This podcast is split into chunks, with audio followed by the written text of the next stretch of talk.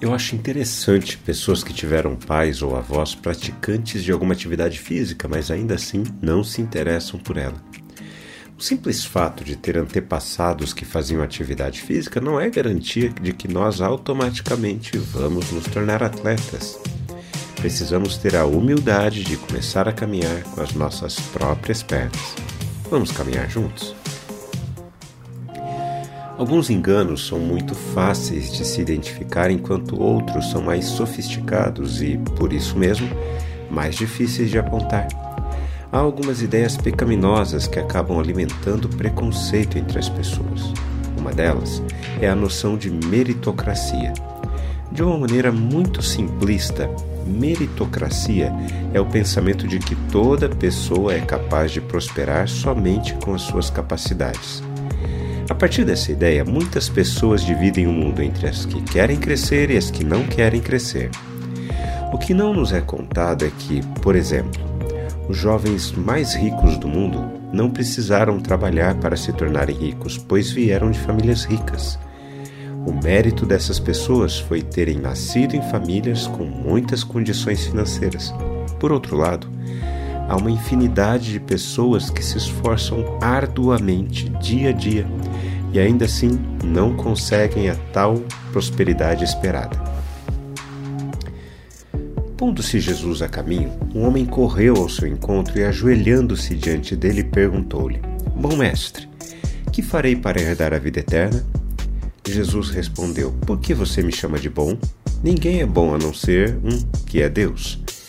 Você conhece os mandamentos: não mate, não cometa adultério, não furte, não dê falso testemunho, não defraude ninguém, honre o seu pai e a sua mãe. Então o homem respondeu: Mestre, tudo isso tenho observado desde a minha juventude. E Jesus, olhando para ele com amor, disse: Só uma coisa falta a você. Vá, venda tudo o que tem, dê o dinheiro aos pobres e você terá um tesouro no céu. Depois, venha e siga-me. Ele, porém, contrariado com essa palavra, retirou-se triste, porque era dono de muitas propriedades. O que havia no coração desse homem que correu em direção a Jesus estava ligado à ideia de meritocracia. Observe a pergunta dele: Bom mestre, que farei para herdar a vida eterna? Como lemos, esse homem era dono de muitas propriedades e, devido à sua pergunta, parece-nos que ele as havia herdado, ou pelo menos boa parte delas. Para ele, o mérito estava em ser beneficiado pelos outros para engrandecimento próprio. Aliado a esse pensamento estava o fato dele ter um zelo religioso. Mestre, tudo isso tenho observado desde a minha juventude.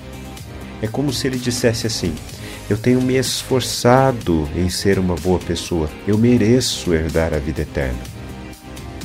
A questão é que a nossa relação com Deus não é baseada nos nossos méritos. Tanto que, quando Jesus propõe ao homem que ele vendesse tudo e desse aos pobres, o homem se afasta entristecido. Só faltava uma coisa a esse homem: tudo. Quando refletimos na palavra de Deus, precisamos responder a ela. Eu quero orar por mim e por você. Querido Pai, muito obrigado porque em nossa relação contigo os nossos méritos não têm valor algum. Isso nos livra da tentação de querermos merecer o céu como prêmio por nosso bom comportamento. Livra-nos de sermos como esse homem rico em seu pensamento de que era possível comprar um lugar no céu pelos méritos dele.